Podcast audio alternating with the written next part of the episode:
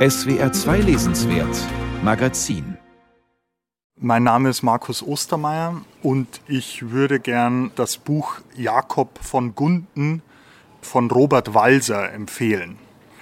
Das ist ein Buch, zu dem ich immer wieder zurückkehre, weil es sprachlich einfach so brillant ist und, und von so einer Zärtlichkeit, die man sonst relativ selten findet in der deutschsprachigen Literatur meiner Meinung nach.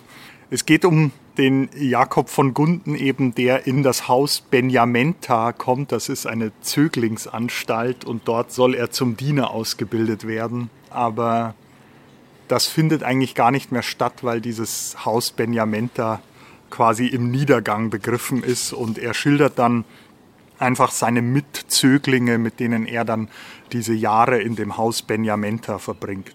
Und einer meiner Lieblingssätze ist, den lese ich noch kurz vor. Ich werde eine reizende, kugelrunde Null im späteren Leben sein. Ich werde als alter Mann junge, selbstbewusste, schlecht erzogene Grobiane bedienen müssen, oder ich werde betteln, oder ich werde zugrunde gehen.